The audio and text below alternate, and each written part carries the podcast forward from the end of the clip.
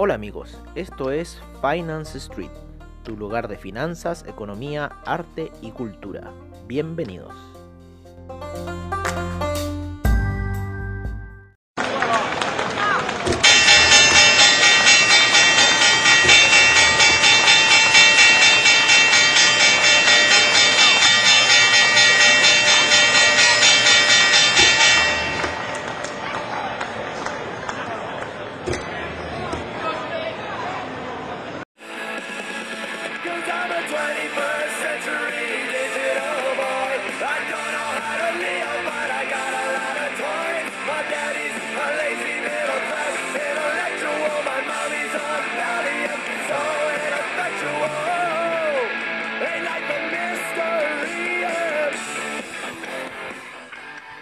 Hola amigos de Finance Street y bienvenidos a Mercados on Street.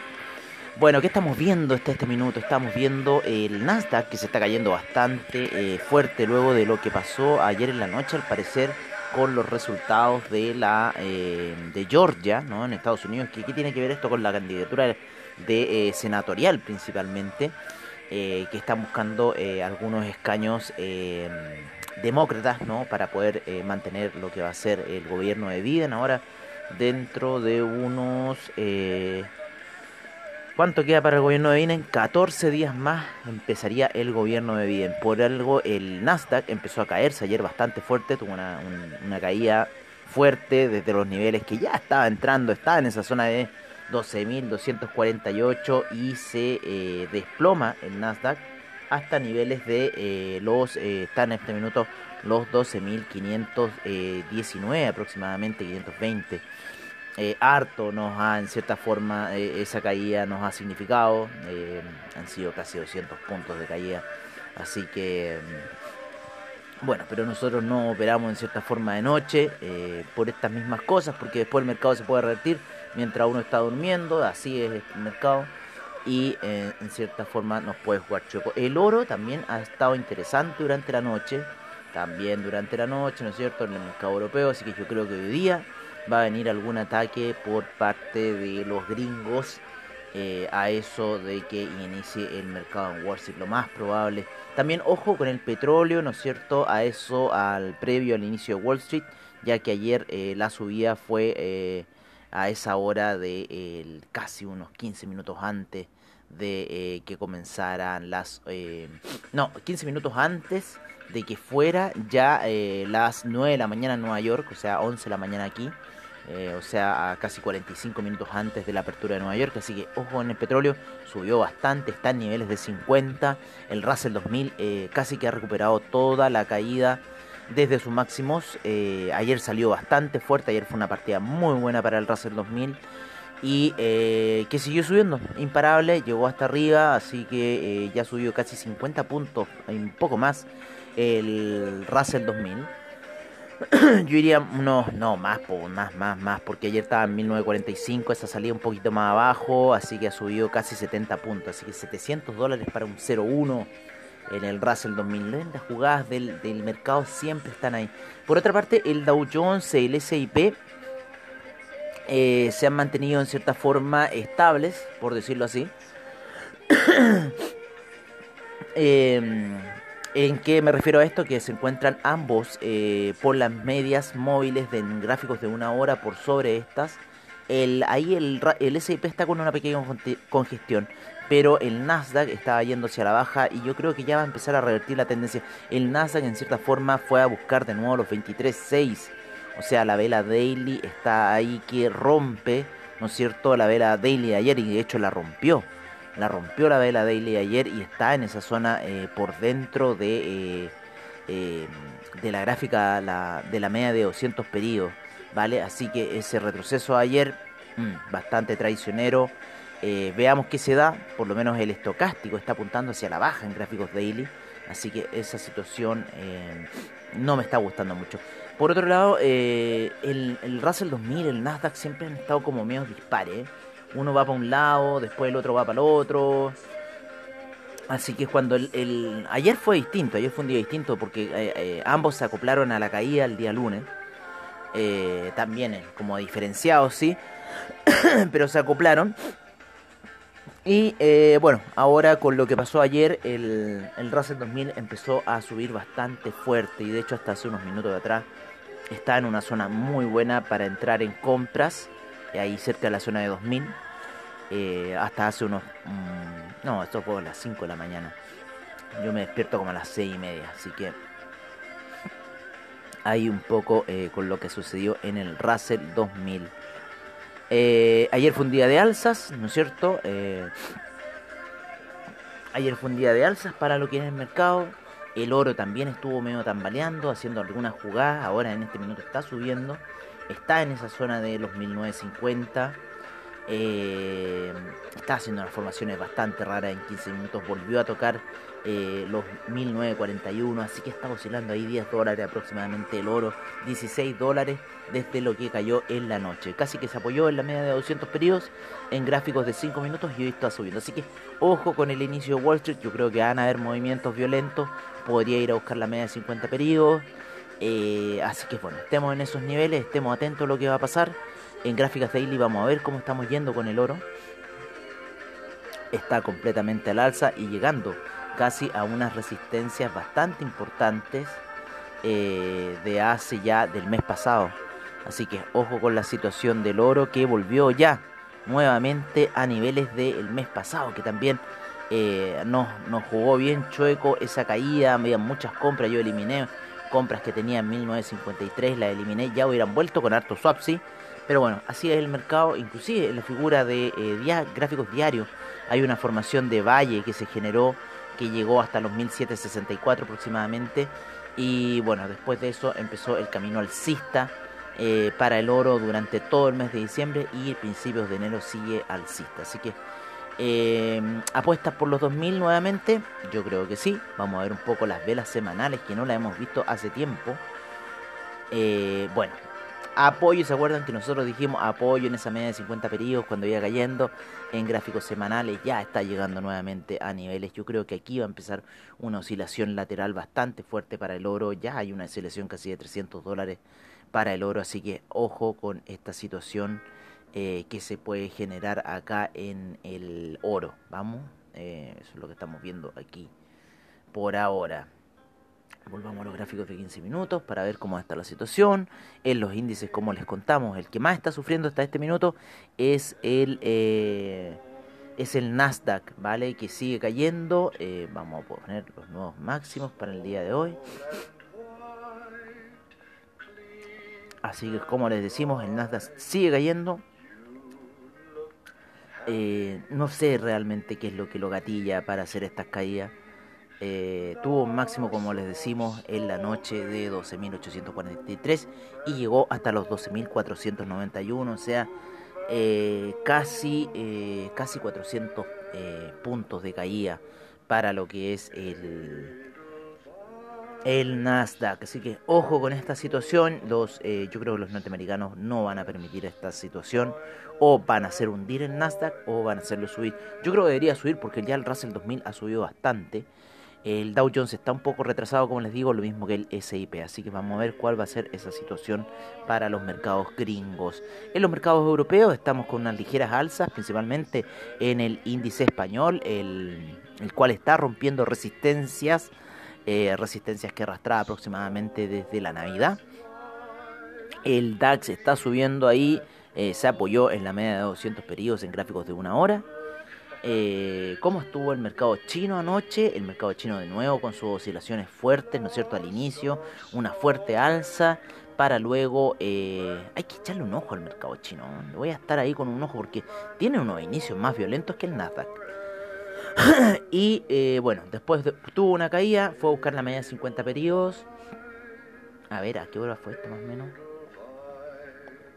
2.45 según plataforma, eso menos 3, las 12.45. Y eso ahora todavía está despierto. Y ahí empezó un camino alcista que lo lleva ahora a la zona de los 18.000. Ahí está jugando en la zona de 18.000 ya el índice chino. El CAC ha tenido un bonito rebote desde su apertura, que fue a la baja, y sin embargo está aperturando hacia el alza. Así que está rara la situación que está haciendo el Nasdaq en este minuto, ¿vale? Vamos a tratar de buscar alguna noticia que nos pueda en cierta forma decir lo que está eh, pasando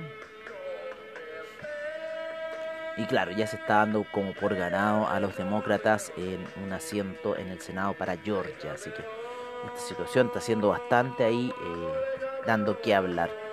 Oye, eh, vámonos, eh, vámonos, vámonos, vámonos con control T, ¿no es cierto? Vámonos con los hidrocarburos que ayer estuvieron bastante movidos. Principal, principalmente el BTI que llegó a la zona de 50 dólares tuvo una o yo había puesto unas, unas compras bastante buenas a niveles de 48 y después las solté porque ah ya te gané mercado y, y bueno después esas cosas que eh, en realidad es lo que hace el mercado ¿ah? uno se sale y ve que te saliste y hace esa alza portentosa que también ayudó a, al alza de los mercados el día de ayer eh, con lo cual la gasolina, el petróleo para calefacción, todo esto se han recuperado de la caída que tuvieron en la I a principios del día lunes, lunes, ¿no es cierto? Ayer fue martes, fue el alza. Así que eh, están ya en niveles de resistencia nuevamente subiendo la gasolina y el petróleo para calefacción. ¿Se acuerdan lo que les decíamos de la resistencia de la media de 200 periodos para el gas? Bueno, está siendo fuerte esa resistencia.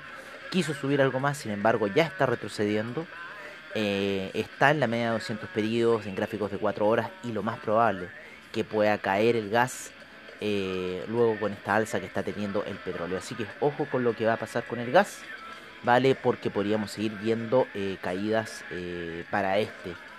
Eh, es lo que yo creo principalmente, que podríamos seguir viendo caídas para el gas debido al alza que están pegando el petróleo, el petróleo para calefacción y la gasolina. En el mundo de los metales preciosos tenemos a la plata que está alcista, el platino que está alcista y el oro que está alcista hasta este minuto, todavía respetando aquí la, la- línea de resistencia que la rompió ligeramente, pero todavía respetándola ahí como que quiere morir, la está siguiendo, la está siguiendo la línea de tendencia, está por sobre ella y pisándola todo el rato, llega hasta ahí y vuelve a recuperar, llega hasta ahí, vuelve a recuperar, llega hasta ahí vuelve a recuperar. Así que ojo con esta situación para el oro.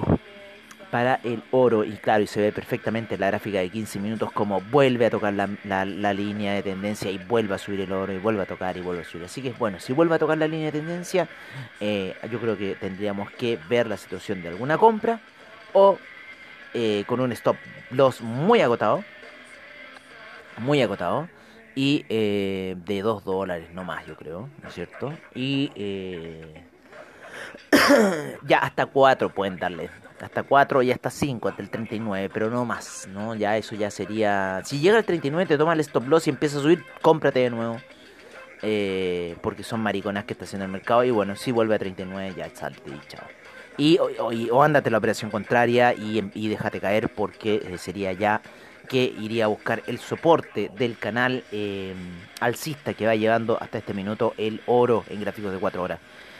Hoy día vamos a tener, eh, al parecer, una nueva caída para el dólar peso, ¿no? Eh, vamos a irnos a Trading Economics, vamos a irnos a las divisas, eh, que son los únicos que nos dan un poco eh, cómo va a empezar el mercado de las divisas, ¿no es cierto? Previo a la apertura ya está en 6.92.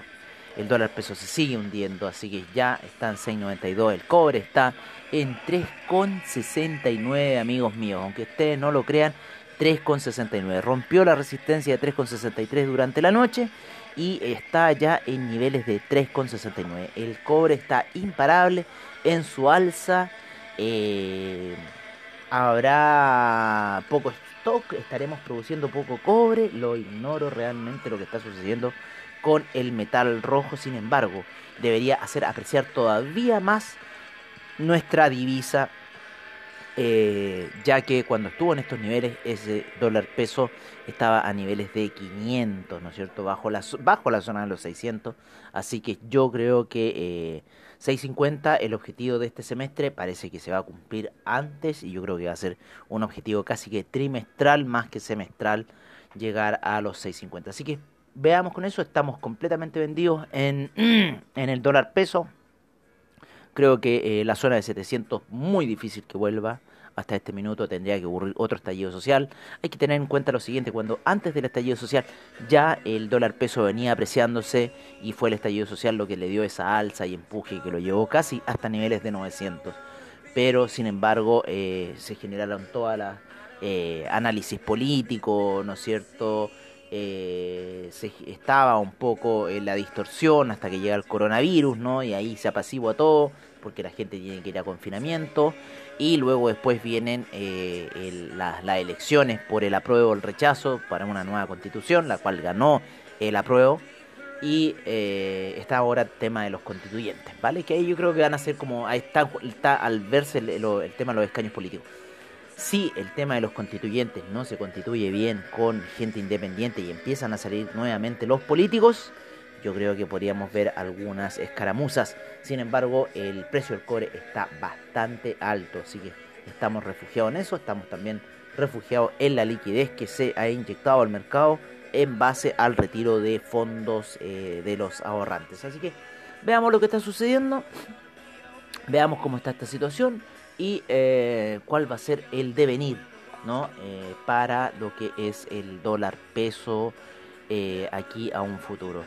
El peso, el, sol peruano se está depreciando, está en 3,62. Somos una de las monedas que más se está apreciando en eh, lo que es Latinoamérica junto con el peso colombiano, pero yo creo que tenemos más apreciación que el peso colombiano. Los argentinos siguen depreciándose en 84,79 está ese eh, peso argentino, 89,25 está el dólar índice en este minuto, los brasileros con una depreciación a 5,28 el real, el peso mexicano eh, bajo la zona de los 20 en 19,78 y el dólar canadiense también apreciándose debido a estas alzas que han ocurrido en el petróleo. El franco suizo también se ha estado apreciando debido a las alzas que han estado eh, ocurriendo en el oro. Eh, estamos ya a niveles de 0.876. Eh, la libra está en 1.365, se ha movido ahí bastante lateral. El yen está en la zona de 102,81, así que está muy próximo a llegar a la zona de 100 para romper el yuan. Se ha apreciado fuertemente eh, de los 6,51 que se encontraba hasta el año pasado. Está en 6,43, es la moneda fuerte del mercado. El yuan también mucha apreciación. Estuvo en niveles de 6,91 allá en marzo. Eh, y ya está en 6,43 el yuan. Así que ojo con la moneda china, porque los chinos están haciendo lo suyo también en criptomercado. Vámonos a criptomercado para ver cómo está la situación. Estamos con un Bitcoin en 35.000, el Ethereum en eh, 1144, eh, el Tether está en 1,01, el Litecoin está en eh, 164,37. El Cardano ha subido mucho, ha subido un 49% en los últimos 7 días. Así ojo, el Stellar se ha disparado en este último minuto a 100, un 108% en 7 días. Eh, vamos aquí a dar un mensajito, ¿no es cierto?, a uno de los grupos de WhatsApp. Así que Stellar, ojo que se ha disparado. Aquí vamos a poner.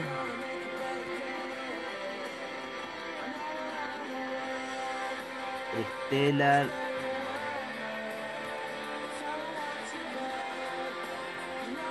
Aquí disparado. Vale. Así que bueno, estamos viendo mucho, mucho aumento en el criptomercado. Otra fuerte también, Chainlink, ya en la zona de 15. ¡Wow! Hace rato que no te veía por ahí. Eh, bueno, y hay harto retraso en las demás cripto. El Bitcoin Vault está sufriendo, ha caído 37%. Luego llegar casi a 162 Bitcoin Vault se está depreciando nuevamente. Así que una de las más ganadoras son Stellar con 108% en 7 días, en 24 horas 64%, el Cardano 49% y el Ethereum 55% y el Bitcoin 28% en 7 días. Así que es un poco la situación que ha ocurrido en el criptomercado, ¿no? Eh, dentro de esto, de este poco rato que ha, sucedido. Eh, la nafta, ¿no cierto? Hablamos ayer que subió fuerte, y subió bastante fuerte. eh, el día ayer también un 3.70%, acumulando 10% de alza en la semana. El arroz ha caído un menos 2.33%. El trigo sigue subiendo. El acero se mantiene ahí bastante neutral. El carbón cayó menos 2.73%. Va en retroceso el carbón. El cobalto está subiendo, amigos míos. Esto se debe principalmente a los motores eléctricos. 3.03% el cobalto. Así que ojo, está en la zona de 34.000. El cobalto llegó a los 80.000. Vale, eh, el níquel 1.61%. El rodio sube un 4.40%. Así que está bastante movido un poco el mercado de los commodities. Eh, bueno, como hablábamos de la divisa nacional, vamos a hablar un poco del café. El café está lateral, luego de la caída fue a buscar la media de 200. ¿Se acuerdan que dijimos ayer que iban a empezar ventas? Las cuales fueron a tomar la media de 200 a niveles de 123, inclusive cayó un poquito más abajo, 122 y rebota ahí. Y ahora yo creo que puede seguir un camino bajista, ya que está por debajo de la media de 20 y 50 periodos y más encima está en cruce de esas medias móviles, así que perfectamente podría ir a tener la gráfica hacia abajo. Mucho soporte ha sido la media de eh, 200 periodos, así que veamos qué puede suceder si tira la baja o se pega el rebote alcista. En los secuaces del oro, como les contábamos, el euro sigue subiendo, está en la zona de 1.100, eh, 1.233 subiendo fuerte, el dólar index cayendo, ya sigue cayendo el pobrecito. El franco suizo se sigue apreciando 0.876 como se aprecia el franco suizo. Y ya le estábamos diciendo la apreciación de Ethereum y Bitcoin para el día de hoy. Bueno amigos, creo que eso ha sido todo en Mercados on Street de Finance Street. Ayer le pusimos un nombre finalmente al, a ese capítulo que hicimos, After Street, suena bastante bien. Así que bueno, eh, veamos qué pasa con el mercado, si se mueve o no se mueve y si tenemos ánimo para hacer un After Street a eso yo creo en la tardecita para que lo puedan escuchar y saber qué ocurrió en el mercado que ha estado bastante interesante estos primeros días de enero del 2021. Agradecemos a Ava Trade, recuerden, seguridad y confianza para tu trading online, bajos spread y eh, una buena espalda para respaldar tus operaciones. Eh, investing.com, ¿no es cierto? Trading Economics eh, Forex Factory, a CoinGecko, siempre con la información que nos dan. Bloomberg no lo ocupamos mucho ya porque Bloomberg ya dejó de ser lo que era antes. Ahora son netamente unos negociantes, así que Bloomberg lo tenemos bastante dejado. Bueno, eso sería por ahora y nos estaremos viendo eh, quizás en un After Street o si no en Mercados On Street. Un abrazo, cuídense y nos estaremos viendo prontamente.